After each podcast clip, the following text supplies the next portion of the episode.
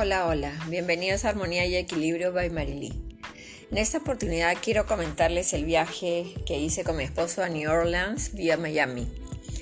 Salimos bien temprano, el vuelo salía a las 6 de la mañana y llegamos a Miami, pasamos por migraciones y no nos tomó mucho tiempo, fue bastante rápido. Nos acercamos a la oficina de Dollar Rentacar y retiramos un auto Smooth Neon color verde. Nos fuimos al hotel, en esa oportunidad fue el Deezerland, que está ubicado en la avenida Collins 8701. Es clase turista, pero bastante bueno. Salimos a pasear por Ocean Drive, Bayside, desde donde se puede tomar los barquitos para conocer la casa de los famosos. Al día siguiente ya nos embarcamos hacia el norte, por toda la avenida 95 seis y media horas de frente hasta Jacksonville. Solo paramos tres veces en los grifos para gasolina y comer algo. Teníamos una reserva en el Hotel Omni, el cual es 100%, recomendable.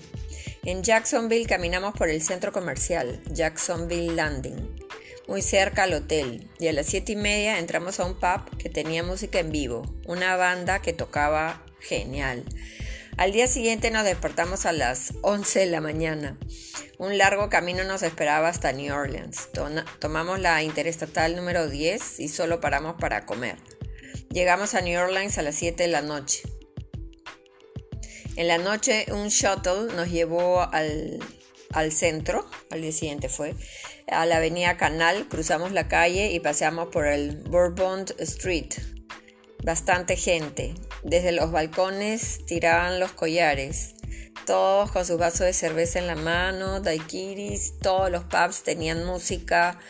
Eh, también fuimos a un casino Harras, eh, apostamos y salimos ganando. Al día siguiente dejamos el auto en un estacionamiento y nos compramos tickets para el crucero Natchez. Dos horas navegando por el río Mississippi. Natchez viaja a través del tiempo surca eh, por la corriente del río Mississippi y se descubre cómo se fundó la ciudad de New Orleans. El Natchez es un auténtico barco de vapor. Atraca en el muelle de la calle Toulouse detrás de la cervecería Jack. Se puede visitar la sala de vapor ahora en calidad de museo. Es ideal caminar por la ciudad French Quarter y nos sentamos a almorzar en un restaurante del año 1700. Se veía donde paraban los carruajes. Ahí probé queso con espinaca en pan. El pan tenía forma de olla y estaba riquísimo. Mi esposo almorzó jambadaya, que es un arroz un poco picante.